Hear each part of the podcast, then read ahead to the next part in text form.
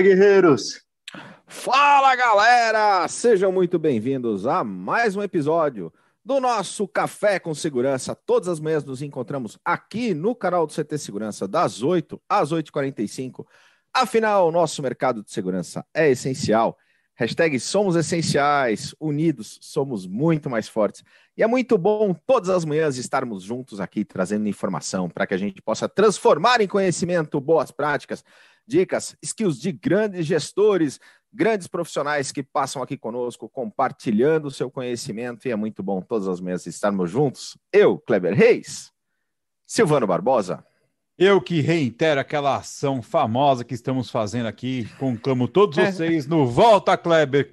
Dona Clebona, perdoa ele, deixa ele voltar para casa, ele não vai gritar mais desse jeito ah, meu Deus, precisamos colocar Eusébio Matoso nesta campanha, a nossa mascote. Aliás, temos programas da Eusébia, Christian Visual? Temos, é, tá lá no nosso canal no YouTube, aqui no nosso canal no YouTube, só colocar na mira da Eusébia, e você já consegue ver alguns episódios da Eusébia ali com a gente.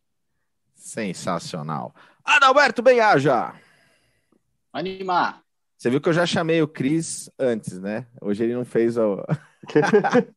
Segundou, estamos diferentes na nossa abertura hoje. E o nosso convidado especial, Felipe Rebelato, está aqui com a gente, da JBR Partners Capital. Bom dia, Rebelato.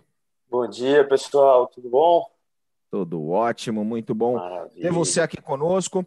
E a gente está transmitindo lá para o Facebook da Revista Segurança Eletrônica, para o Face do CT Segurança. Galera, se você está assistindo pelo Facebook, não custa nada. Clica no botãozinho de compartilhar, joga esse conteúdo lá nos grupos para o pessoal poder acompanhar junto com a gente. E a gente também está aqui no YouTube, youtube.com/barra CT Segurança. E quem está assistindo a gente pelo YouTube, galera, três regrinhas de ouro que o Silvano vai deixar para nós.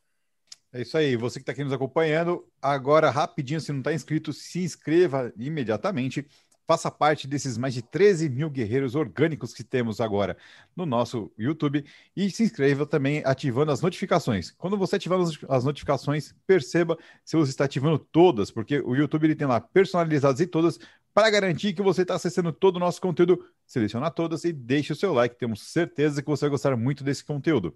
Então não se esqueça, se inscreva, ative as notificações todas e deixe o seu like. Caras, entramos em março, hein? Caramba, março. Vamos fazer um ano. Um Daqui ano. a pouco a quarentena vai fazer família. Quantos episódios do Café com Segurança tivemos nesse ano? Adalberto Benhaja.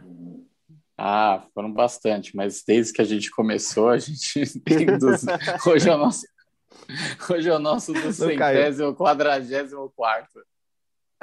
244 episódios do café desde o primeiro dia, né? Depois de decretada lá a condição de quarentena na pandemia, a gente entra ao vivo no Café com Segurança nos dias úteis de segunda a sexta das 8 às 8h45 aqui no canal do CT Segurança. Eu perguntei desse ano, não teve jeito não, viu, Cris?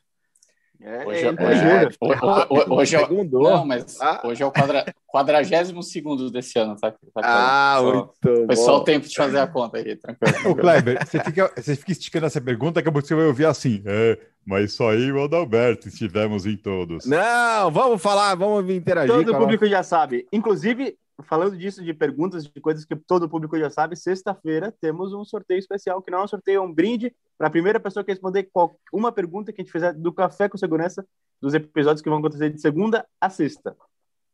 Então, durante a semana, Silvano? Teremos um brinde duplo, então, né?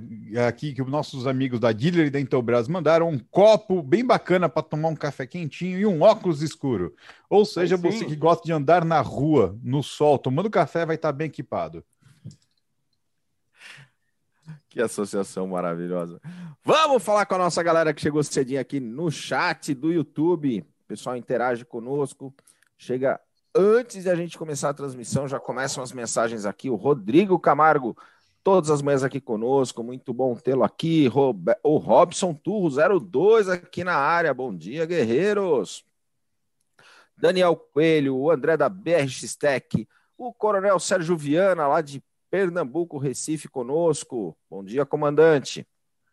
João Gabriel Barreto, da ICTS. O Marcos Antônio Siqueira Lopes, o Everton Lima da PGB Protect, o Eitan Magal. Cara, o Eitan fez uma receita, hein? Fantástica. Muito top, galera. A gente está com a, a, o desafio do Guerreiros na Cozinha.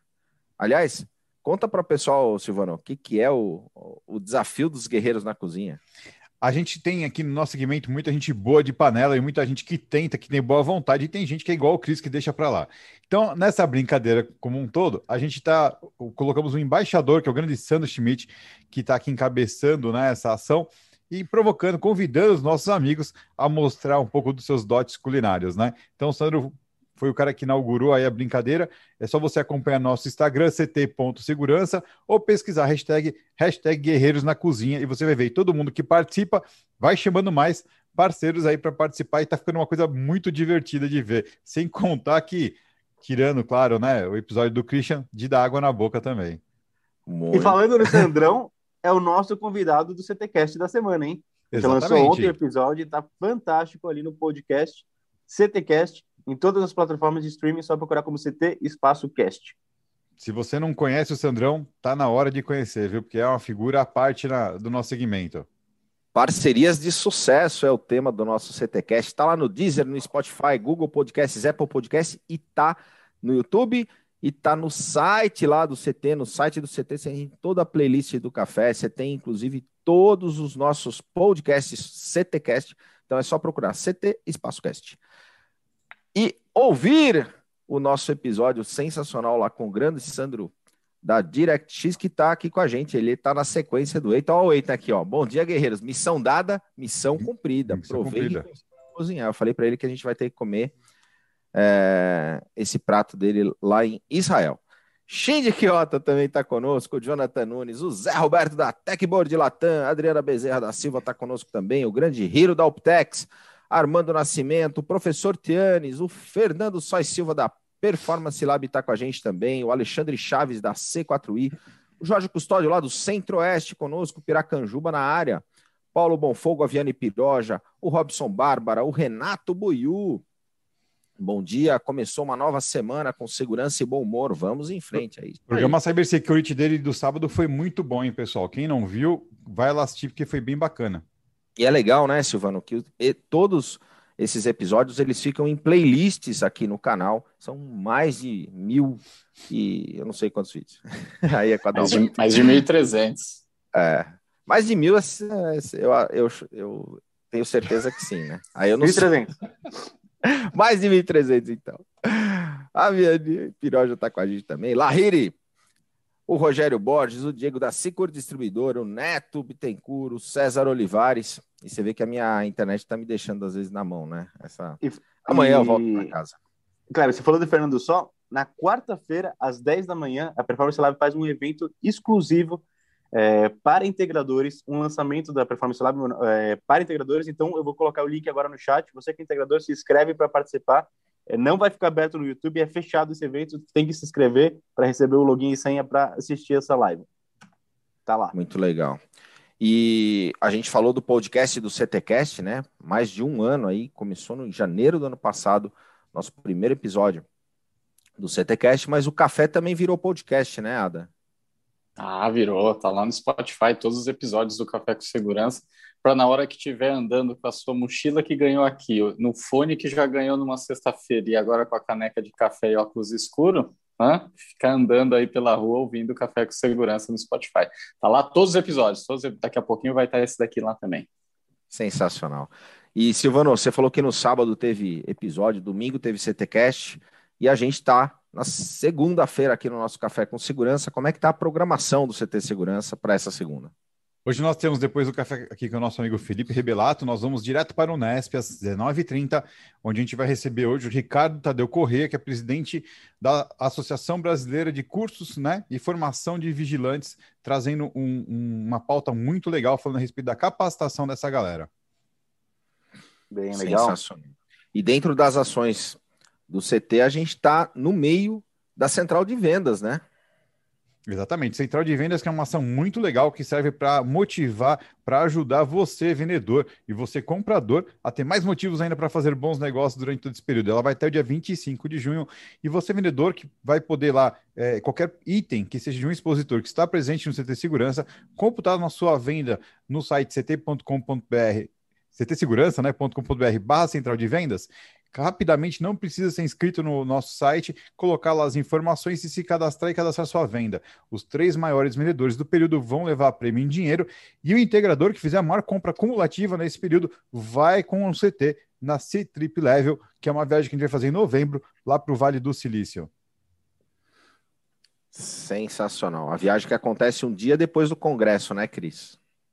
Um dia depois do congresso.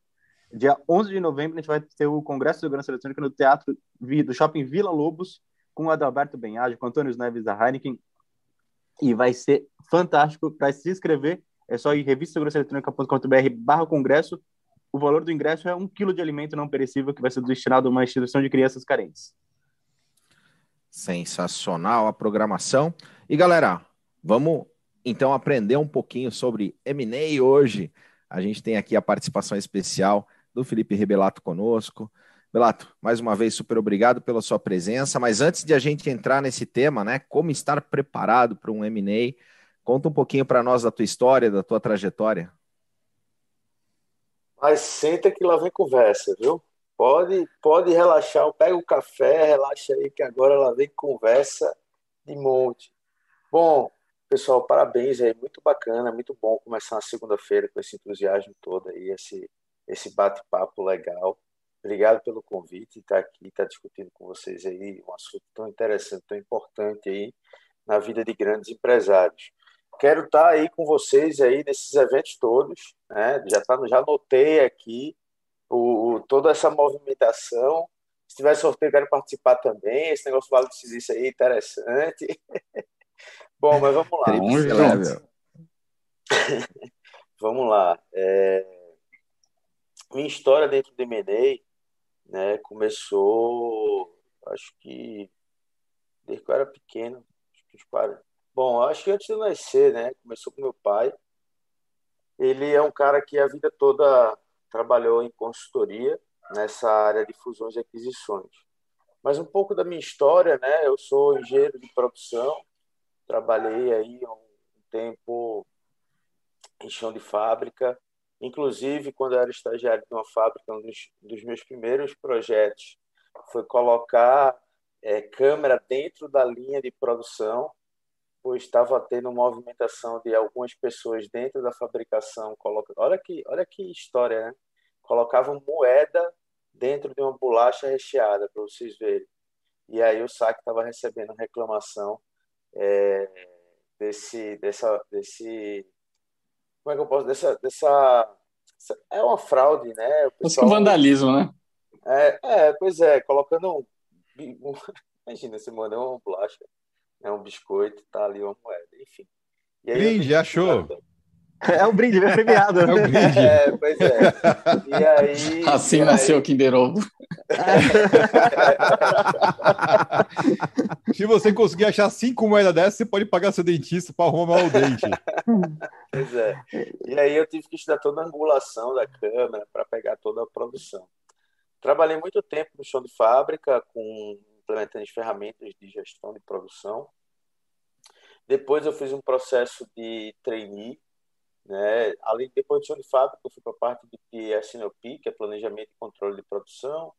E depois eu fiz um processo de treininho na Deloitte, onde eu passei a maior parte da minha carreira trabalhando lá né, como executivo, na área de consultoria e gestão empresarial, onde eu fiz diversos projetos, tanto de pós-merger integration, redução de custo, implementação de ERP, gestão de controles internos, aumento da força de venda. Depois disso, eu saí.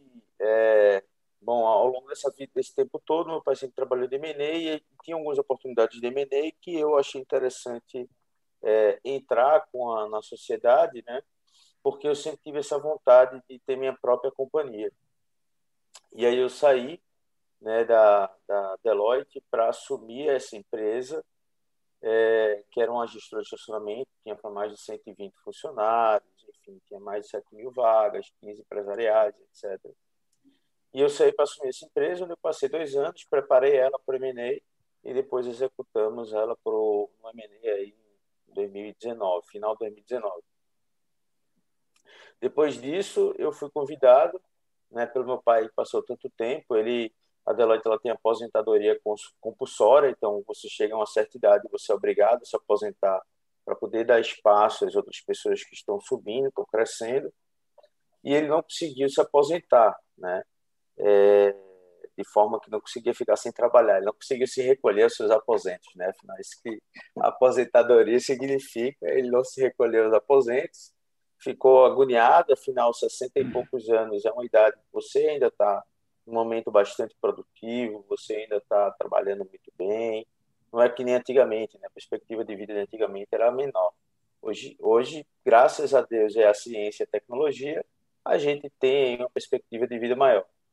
Enfim, fui convidado por ele para a gente montar nossa boutique de M&A, que a gente chama de é a JBR Partners, mas a gente chama de M&A Powerhouse, onde a gente agrupa dentro de, de certos dias, de certas transações, pessoas especialistas no segmento, no assunto, na indústria, né? transformando aí uma casa de força maior para a gente agregar na condução da estratégia da empresa e nos dias.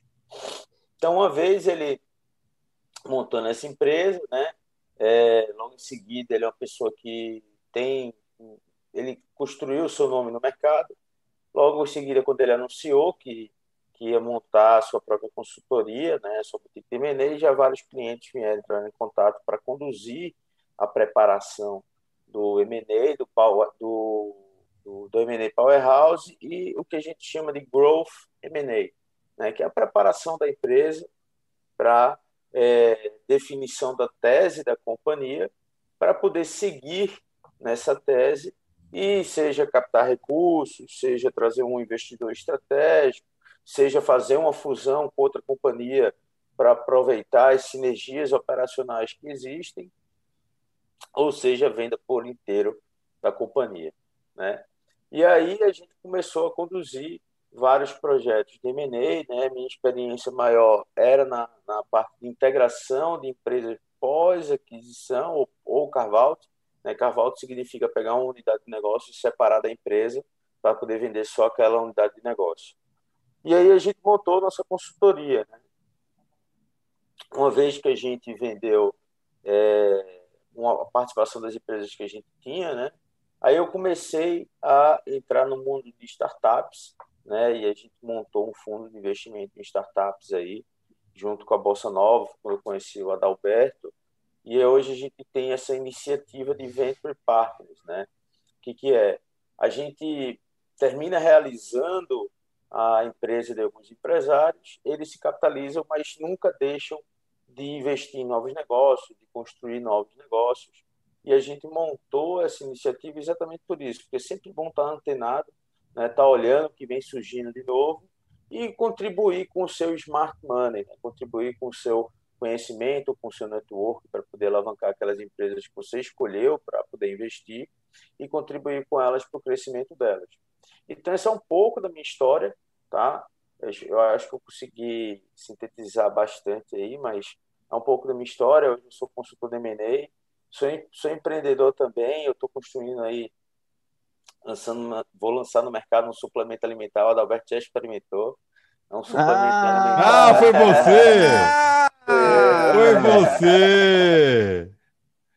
Pois é, eu tenho essa iniciativa, eu tenho esse, essa raiz aí empreendedora desde pequeno, sempre tive vontade. E aí, conduzindo um dos projetos da Deloitte, né, eu descobri um suplemento alimentar funcional para qual ele ou ele geralmente ele é utilizado para evitar a absorção de gordura. Eu descobri que além de gordura ele evita a absorção de álcool, evitando que você acorde mazelado, ressacado no dia seguinte. Desenvolvi todos os estudos com cientistas e tudo mais, entrei na patente, registrei a patente a Anvisa deu anuência recentemente à patente e eu vou lançar o produto no mercado. Então também tem essa parte empreendedora, né?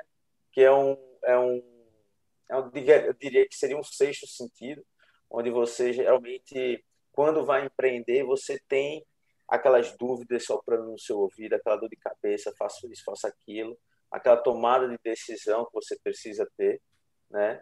E Ou aquela ressaca, você já pode falar assim, né? É. Já fazendo propaganda, ou aquela ressaca, já aproveitando fazer a propaganda do produto? Já fazendo propaganda do produto, já, já vai chamar novo com dois vezes, Tomota novo. Depois vai estar todo mundo olhando aí no mercado, mas eu espero um projeto de cinco anos que a gente vem desenvolvendo aí já faz tempo, com toda a base científica, os estudos sendo realizados e, e buscando a anuência da Anvisa, né? porque tem muito produto no mercado aí que não atende a legislação, exatamente porque demora um pouquinho as pessoas terminam não atendendo a regulação que a gente tem no país, né? e aí termina lançando produto irregular. Tem alguns aí no mercado, não vou citar não por questão de ética, mas tem, tem bastante. Né? Então sempre fiquem atentos a entrar no site da Anvisa, fazer uma busca sobre o nome daquela marca, daquele produto, para saber se a Anvisa já é, liberou ou bloqueou aquele produto de ser comercializado, porque mesmo saindo com a resolução da Anvisa, as pessoas continuam burlando a lei e a legislação. Bom, eu tenho esse lado empreendedor, sou consultor de M&A, e aí também tem um fundo de investimento aí, junto com a Bolsa Nova para investir em startups. Isso é sintetizando tudo é isso aí. Ô, Rebelato. E, e aí a gente falando de é, M&A, ok, né? A tradução de fusões e aquisições. E, e, é comum, ou pelo menos às vezes quando eu converso com algumas pessoas, é olharem muito, entender que ah, fusões e aquisições só acontecem em grandes mercados, apenas com grandes empresas e normalmente ah, ambientes industriais, ou olham com menos é, atenção à parte de serviços e empresas que não sejam gigantes, né? Muito pelo contrário. Então, conta um pouquinho para a gente como que você vê é, como uso estratégico uma fusão e aquisição no ambiente de serviços e de empresas de, de médio porte ou talvez até pequena. Tá. Bom, vamos, vamos falar de suposições aqui, de teses, tá? É, o que, que acontece? Quando a gente fala de uma empresa muito pequena, é, digamos assim, uma empresa com 10 funcionários que quer ser vendida. Né? O trabalho para se executar um M&A de uma empresa pequena, de uma empresa média, de uma empresa grande, ele é grande, ele é alto, tá?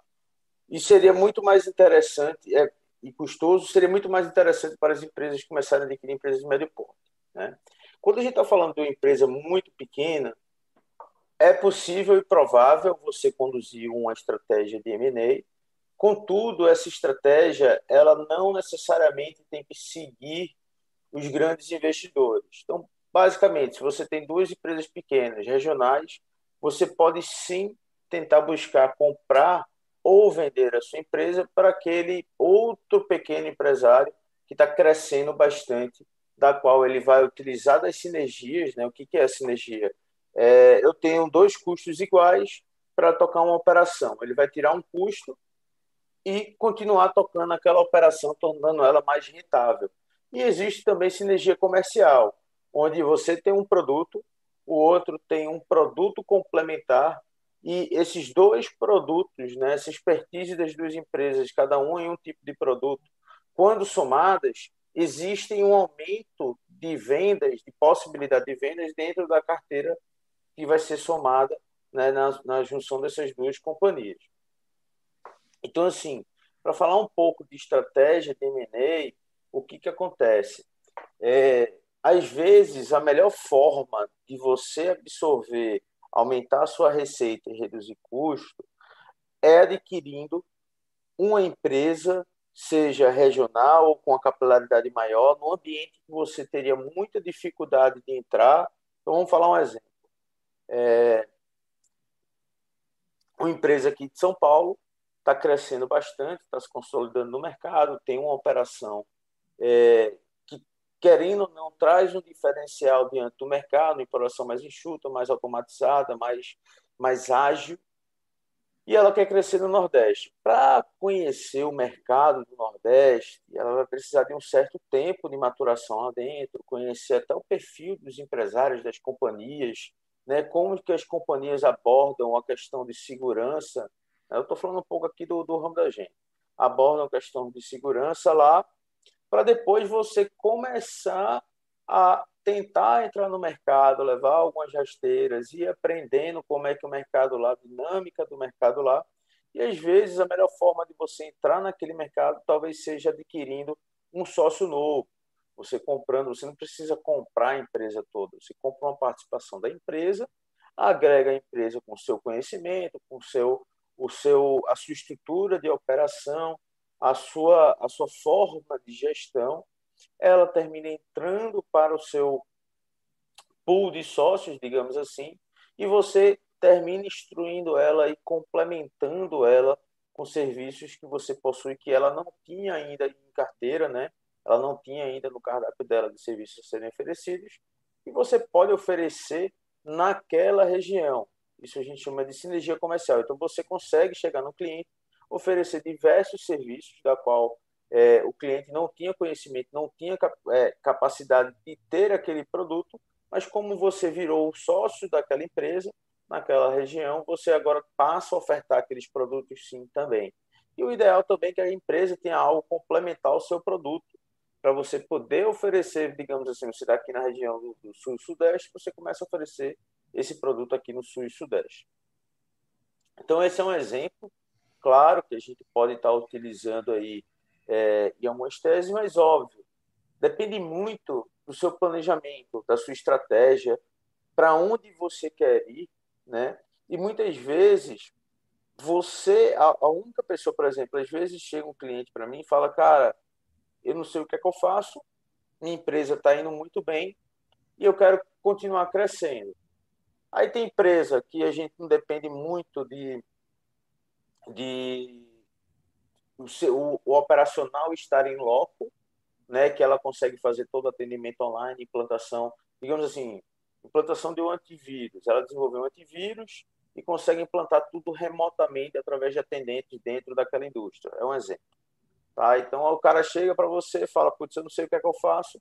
A gente elabora uma estratégia de crescimento, a gente chama de growth M&A. Né? A gente elabora uma estratégia de crescimento para Argentina, para o Chile, para o Uruguai, enfim, aqui na América do Sul, para poder fazer com que ele cresça suas vendas mais rápido e depois passe a começar a adquirir outras empresas, absorver as sinergias para depois buscar um fundo de investimento, que é aquele que são os grandes players, né? aquelas pessoas, aqueles fundos gigantes que tem aí. Então, tem empresas que têm fundos de investimento em startups e fundos de investimento empresas do mercado tradicional, do mercado real. E aí vende essa participação para essa empresa maior para fazer ela crescer. Né? Então, só você né, consegue startar e iniciar o seu planejamento estratégico para poder contar com M&A. M&A não é só compra e venda de empresa também não, tá? Ela, ela ajuda você, né, consultores de M&A ajudam você a definir um planejamento estratégico e ir atrás do que precisa para executar esse planejamento estratégico. Então, por exemplo, é, lojas de varejo. Lojas de varejo, né, home center, um exemplo. A gente precisa criar né, outras lojas em outras regiões. Então é feito todo um estudo de site location, de onde que é o melhor local para poder se abrir aquela loja, abre aquela loja. Aí o empresário pega e faz, putz, vou precisar aqui de 30 milhões para construir a loja, 50 milhões para construir a loja. Existem bancos, né, bancos públicos de fomento ao mercado, o BNB, o BNDES, o Banco do Nordeste, que disponibilizam esse dinheiro para você para que você possa construir aquela loja. Óbvio, tem todo um processo burocrático por trás, tanto da, de, se falando de garantias, como também na, no envio de todas as notas fiscais de compra, no sistema do, do banco, para poder liberar mais recursos você continuar a condução. Então, existem várias frentes de M&A, né, tanto de compra e venda de empresas, de captação de recursos e de elaboração de planejamento estratégico, né, através de compra inorgânica. Quando a gente fala de crescimento inorgânico, quando a gente fala disso, é, através de aquisição de outras empresas. Né? E o crescimento orgânico, óbvio, através de vendas, né? onde você vai ganhando novos clientes. Então, basicamente isso. Tem diversos movimentos de M&A da qual o empresário, o empreendedor, ele é capaz de enxergar a visão, o futuro da sua empresa e aí contar com a ajuda de especialistas para poder estar desenvolvendo a sua tese e está seguindo nela né, para poder fazer a empresa crescer. O Rebelato, e aí é uma. Quando você fala na questão do especialista, tem que fazer conta e tem que estar tá dentro do teu propósito, né? Porque o que a gente vê muito no nosso segmento, e eu acho que o Adalberto vai concordar, tem alguns movimentos, por exemplo, que começaram com as centrais de monitoramento, onde você tem um custo operacional alto de implantação, e depois as duas empresas acabam uh, entrando naquela primeira tese que você falou, porque elas mantêm uma central única, reduzem o custo operacional e potencializam o, a lucratividade e a, e a expansão. É, isso aconteceu, acho que bastante, né, Ada? Teve, teve muitos movimentos de terceirização e depois alguns processos de aquisição de carteira e depois essa condição de se juntarem efetivamente para poder é, tra trabalharem juntas e deu muito certo, né?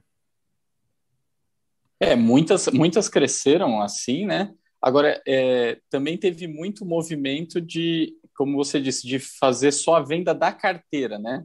Não da empresa. E, e é, ou seja, não juntaram 100% das empresas. Alguns movimentos fizeram isso. É, e isso tem um ponto também que, que, que eu acho que é de muita atenção, Rebelato pode complementar, que é também, às vezes, quando você faz a fusão, a junção de dois, três negócios, por mais que atendam esses requisitos de compartilhamento de, dos custos, né, da estrutura que dá para é, servir para uma só estrutura servir para as duas empresas, aí você reduz custos, aumenta a sua margem e tudo mais, mas fechar essa conta no âmbito cultural, né, Revelato, que, que, que é uma questão, né, porque às vezes você junta duas empresas do mesmo segmento que faziam as mesmas coisas, mas com uma cultura muito diferente, e às vezes na hora que soma pode dar ruim, se não tivesse alinhamento de cultura, né? Talvez até por isso no nosso segmento a gente teve muito de compra de carteira e às vezes não a fusão completa, né? Sim, sim. É, tem dois pontos aí, né? A gente tem a questão da carteira e a questão da cultura. Vamos falar por partes. Vamos vamos falar primeiro do tipo de fusão de, de compra e venda de empresa através da carteira, depois a gente chega na parte cultural. O que, que acontece? É, é estratégia e definição de movimentação a compra de carteira. Tá? Quando você compra carteira, você termina não adquirindo um CNPJ. A compra de carteira ela consiste em e aí tem formas de negociação, né? E aí você vê qual é melhor. Ela, você pode vender a carteira inteira e dizer assim, cara, não tem um risco nenhum de nenhum cliente migrar para a nova, para nova companhia. Aí você vai pagar o valor da carteira. Tem gente que fala assim, você paga 50% da carteira e a gente vai junto nas reuniões com os empresários, com os nossos clientes, dizendo que agora a gente faz parte de uma nova corporação, ou então a gente está tá vendendo a operação para essa corporação. E geralmente o empresário ele toma o risco do cliente migrar ou não. Né? Apesar das condições comerciais entre empresa e cliente se manterem as mesmas, está sendo operada por uma nova empresa. E aí cabe a definição estratégica do empresário absorver ou não esse risco. Mas geralmente isso ocorre porque as empresas ou ela não tem um plano de sucessão, o cara encheu o saco. Fala, cara, já trabalhei muito na minha vida, agora é hora de eu realizar uma graninha, curtir, recolher os meus aposentos ou passar o, o ano viajando, né? passar um tempo, um período sabático viajando, e quando voltar eu vejo se eu inicio um outro negócio, para mim isso já deu, etc ou o filho não quer seguir o caminho, o filho, filho virou médico, não tem ninguém para conduzir a empresa, né? E ele já está ali, é, já está ali num, num, num, momento reflexivo que ele precisa aproveitar mais a vida em vez de estar trabalhando. Então isso acontece por vários motivos e a gente precisa saber identificar qual que é aquele que é melhor, tanto para o comprador como para o vendedor, né? E aí é, o negócio só é bom quando ambos ganham, né? Ambos têm um consentimento daquilo que vai acontecer. Depois tem um momento de choque de cultura.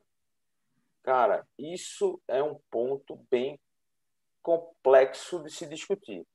Contudo, porque empresas são criadas sobre valores. Vocês crescem sobre valores. A gente cresce construindo uma empresa da qual tinha uma cultura, tinha a parceria era muito mais eminente, as pessoas são engajadas, são é, sempre motivadas a estarem conversando, e a outra não, a outra era em cima daquele líder que chicoteava.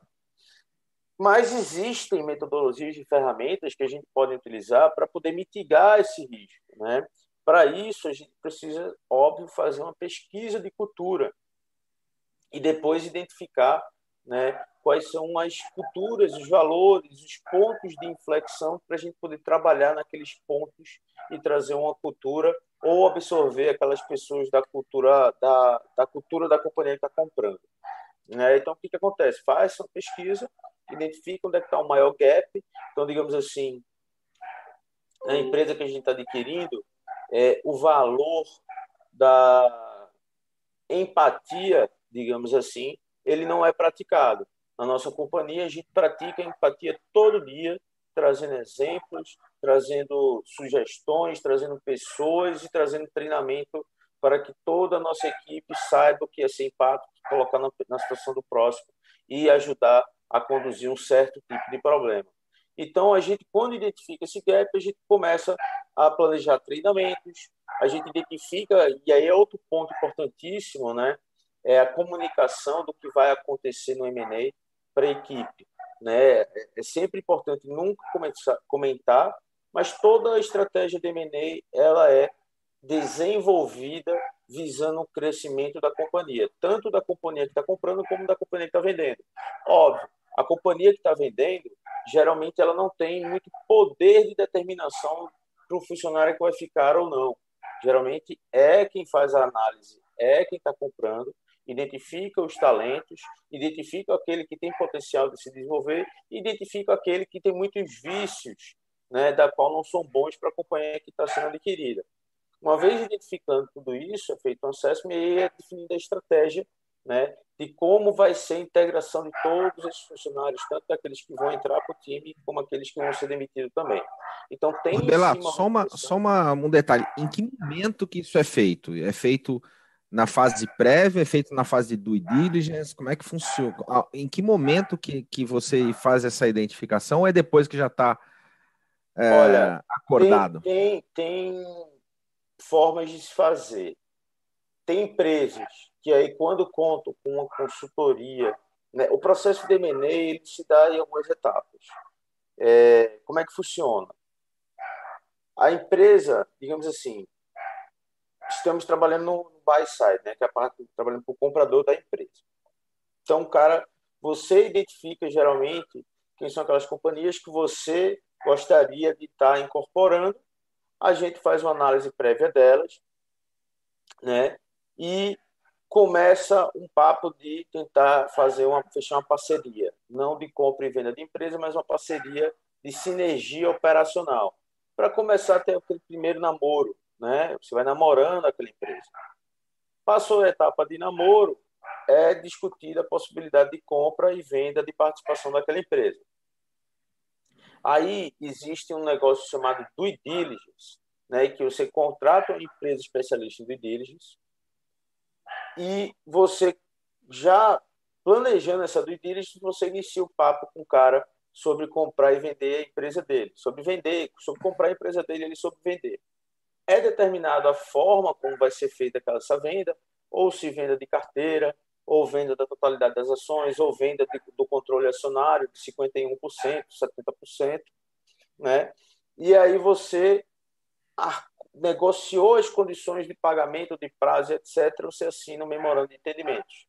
Depois do memorando de entendimentos, vem toda a diligence, fazer uma análise na empresa, né, para identificar se existem riscos ou não, e você elabora o contrato né, que, de, de compra e venda, onde tem duas etapas. O sign, que é quando você assina tudo o compromisso de compra e venda e só algum risco, algo muito grande, e às vezes fica dependendo do CAD para poder aprovar, né, essa, essa fusão, e depois tem um close, e aí as empresas elas se preparam entre o sign e o close para poder fazer essa análise de estrutura é, de RH, digamos assim. E aí identificar todos os perfis, geralmente os gestores que indicam, oh, esse cara é bom por causa disso, isso, aquilo, esse aqui está tá, tá, tá comigo há tantos anos, mas ele sempre está acostumado a fazer esse processo e ele desenvolve bem esse processo, ele não tem é, projeção de crescimento, mas ele desempenha muito bem as atividades dele do jeito que ele está. Tem esse aqui que está há muito tempo também, tem a equipe operacional, enfim. Entre o sign e o closing. E tem empresas que só fazem isso depois do closing, que é o closing é o dia 1, é o dia que a empresa se torna uma só, digamos assim. Tem, tem empresas que fazem isso só depois, né? Porque ela mesmo quer ver o perfil da pessoa ou não tem um, uma cooperação de troca de informações entre a empresa vendida e a que está comprando, e o cara não consegue desenvolver esse trabalho. Então, pode ser executado em dois momentos. Às vezes pode ser executado entre o sign e o closing, e às vezes pode ser depois do closing né, porque não, não houve a cooperação de troca de informações nesse período. Tá? São nesses dois momentos aí que podem ser feitos. E aí é um trabalho doloroso. Já participei de vários trabalhos desse, é doloroso. É, encontrar o perfil ideal das pessoas é difícil, não é fácil. Também não é, não é fácil você comunicar uma certa equipe de que não vai estar sendo desenvolvida. Tem empresas que fazem um plano de transição, que se comprometem com o funcionário a fazer a passagem dele daquela companhia para outra companhia, suportando ele em todo, todas as etapas de desenvolvimento, contratando um headhunter para realocar ele. Então, tem diversos tipos, e depende muito dos empresários e empreendedores que estão envolvidos aí nesse momento para poder determinar a estratégia de pessoas. Rebelato, e aí com todo esse momento que a gente está vivendo, né, de, de, crise, enfim, pandemia, é, como que você vê a movimentação de M&A nesse momento? É, eu tenho a sensação que sempre depois de, de, algumas crises econômicas ou até no decorrer dela é um momento onde isso fica muito aquecido por conta que é, todo mundo busca oportunidades de otimizar suas operações e também quem é, por, por planejamento ou estratégia estava capitalizado e vê como oportunidade de aumentar, é, de buscar o crescimento é, por aquisição mais rápido, né? É, enfim, isso é fato? Como que funciona em momentos assim de crise econômica? É aquela velha história, né? Enquanto uns choram, outros vendem lenços, né? É, é, tudo uma questão de preparação. Tem empresas que conseguem, que conseguiram se, se organizar em fluxo de caixa para poder sustentar um momento de baixa. Ou, tem empresas que venderam muito, tem empresas que baixaram as vendas, etc. E a empresa conseguiu se organizar para poder superar isso. Também tem também os incentivos do governo para poder ajudar as empresas a superarem. Mas sim, tem oportunidade sim é, depois de um momento de crise como esse, inclusive a gente ainda não tem tanta perspectiva de futuro, né? Então tem empresas que não conseguiram se sustentar e aí tem muita questão de, de trabalho e estratégia de M&A, né? De você fazer essa fusão e aquisição. Por isso que é importante você contar com a ajuda de pessoas que conseguem saibam colocar isso no papel, fazer um fluxo de caixa descontado, entender se a empresa ela é realmente boa e aí não conseguiu passar por essa adversidade por uma questão de imprevisibilidade que a pessoa tinha, que não conseguiu prever esse tipo de coisa. E tem empresas que é, gostam de, de, aproveitar o momento para poder fazer essas aquisições. Então, sim, é um momento que vão ter diversas movimentações. Baixou bastante, porque tem muita empresa com caixa, mas que ainda não tem previsão de futuro né, sobre essa pandemia e também não quer ficar fazendo M&A. Eu acredito que a partir do momento que a gente tem uma visão de norte, bicho, temos a vacina, as variantes do, do, do, desse vírus aí vão ser controladas e a gente começa a ter uma perspectiva de futuro e aí vão aumentar sim essas estratégias de M&A, vão aumentar essas movimentações. Por enquanto, a gente ainda está na perspectiva de prever o futuro, o que vai acontecer, para onde que a gente vai, para depois começar essas movimentações. Óbvio, o setor de saúde está crescendo, você vê aí a Redditor no IPO, já já vão acontecer provavelmente alguns, algumas movimentações, você vê diversas empresas de tecnologia fazendo IPO, Local Web fez recentemente, teve a Melios, teve aí a, a Mosaico, né? Então, a Intelbras no nosso segmento. A Intelbras abriu também a eletromídia. Então você vê que as empresas estão fazendo essas movimentações para levantar a caixa, para poder manter a estrutura e manter o dia a dia da empresa e também se, se tiver, o, tiver tudo organizado, os orçamentos definidos e tem caixa sobrando para fazer aquisição, elas vão fazer aquisição, porque faz parte do crescimento da empresa a, o crescimento inorgânico através de aquisições. Belato, acho que o grande insight que fica aí é, é para os empresários e aí a nossa audiência é, estarem sempre preparados, né? Tá seguindo sempre um caminho ali já documentado, tendo a preocupação de ter um especialista e estar tá com todos os seus documentos contábeis, fazer o seu valuation, estar preparado para qualquer momento poder fazê-lo, porque aí, inclusive, é uma questão de oportunidade. No nosso segmento aconteceu, inclusive, uma empresa que sempre falava: não, cara, não, não vou vender nunca, né? não vou vender nunca. Chegou um momento que falou, cara, ou você vende, você vai ser engolido. Ah, vendeu.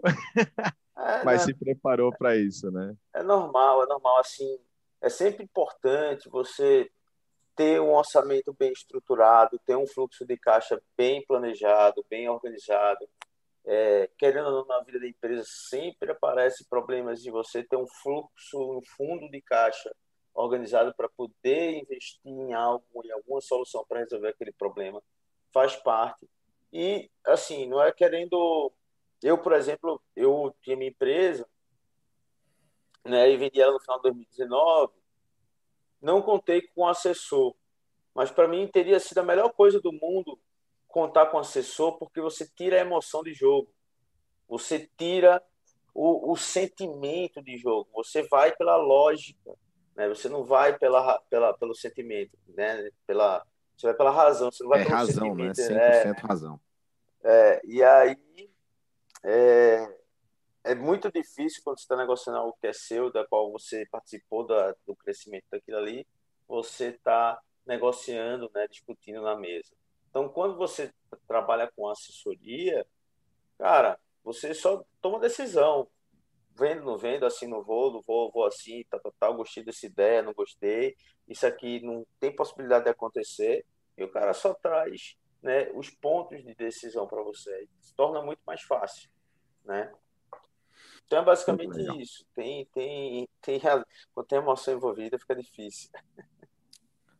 Passamos dois minutinhos do nosso Café com Segurança hoje. O papo tá bem legal. O assunto é super bacana aí para a gente desenvolver. Mas, Christian Visval, qual é a pergunta? Felipe, quem quiser entrar em contato com você, faz como? Cara, tem o LinkedIn da JBR Partners Capital, tem um Word aberto aí que vai ter meu contato, estou sempre conversando com ele. Tem o meu e-mail, que é felipe.rebelato.jbrpartners.com.br. Tem o site também, jbrpartners.com.br. Tem diversas formas. Né? Hoje, graças a Deus, a globalização cresceu tão rápido que encontrar uma pessoa, um nome e, e entrar em contato é fácil. Ficou fácil, né? Ficou mais tranquilo, ficou fácil encontrar as pessoas. Então tem aí, eu posso deixar aqui todo o meu contato para quem quiser ficar à vontade.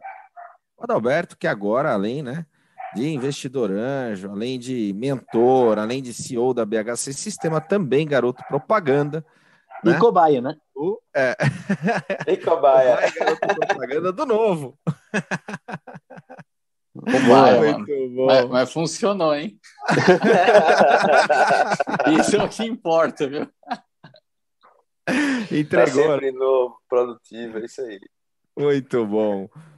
Belato, mais uma vez, super obrigado pela sua participação. Galera, obrigado pela sua audiência e a gente se vê no decorrer do dia aqui na programação do CT Segurança. E amanhã a gente está de volta, das 8 às 8h45, aqui no nosso Café com Segurança, nesse mês que o café vai fazer aniversário, né? Um ano do Café 25. com Segurança, dia 25 de março, a gente faz um ano, completa um ano aí, todos os dias das 8 às 8h45. É isso aí, galera. Já tá ensaiando a entrada dele cantando aqui no Café com Segurança nesse dia. Hein? Não estou ensaiando ainda. Celine Dion. Não, a não, gente vai, não vai, vai fazer Gary. isso com a audiência. A gente não vai fazer isso com a audiência. Pode preparar outro desafio aí, porque não. Vamos pro desafio Guerreiros na Cozinha, vai. Valeu, galera! Valeu, Muito bom, pessoal. Obrigadão. Um abraço. Tchau, tchau.